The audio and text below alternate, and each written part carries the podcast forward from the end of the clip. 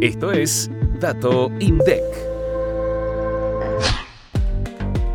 En el tercer trimestre de 2023, el índice de precios de las exportaciones registró una caída interanual de 11,9%, mientras que el de las importaciones retrocedió un 13,8% en comparación con el mismo periodo de 2022.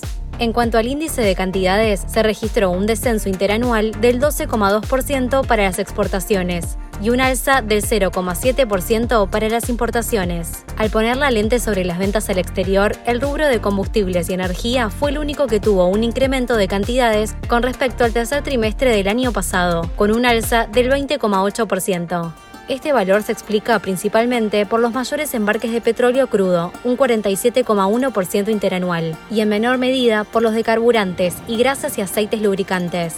El resto de los rubros presentó caídas tanto en las cantidades como en los precios.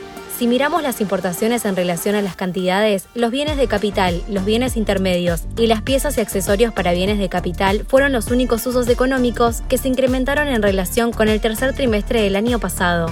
Dentro de los intermedios, las cantidades de productos vegetales y alimenticios que la Argentina le compró a sus socios comerciales casi que se duplicaron entre el tercer trimestre de 2022 y el mismo periodo de 2023